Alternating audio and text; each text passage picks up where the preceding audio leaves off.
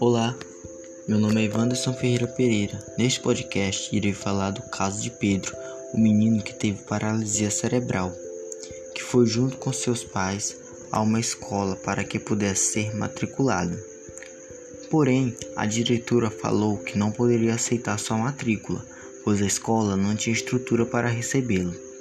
Mas a escola tem como obrigação aceitar o aluno, pois todos são capazes de aprender e têm direito à aprendizagem, independente de suas particularidades.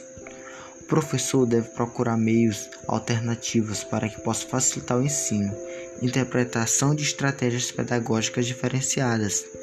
Deve ir em busca de conhecimento, preparo e formação. Fazer com que essas crianças não se sintam excluídas. É necessário que os pais estejam presentes para apoiar os seus filhos. A escola tem que adaptar-se de acordo com a dificuldade dos alunos, facilitando a sua mobilidade e sua comunicação. Mas para que isso ocorra, é necessário que haja ajuda de todos, pai, escola e professores. Obrigado pela atenção de todos.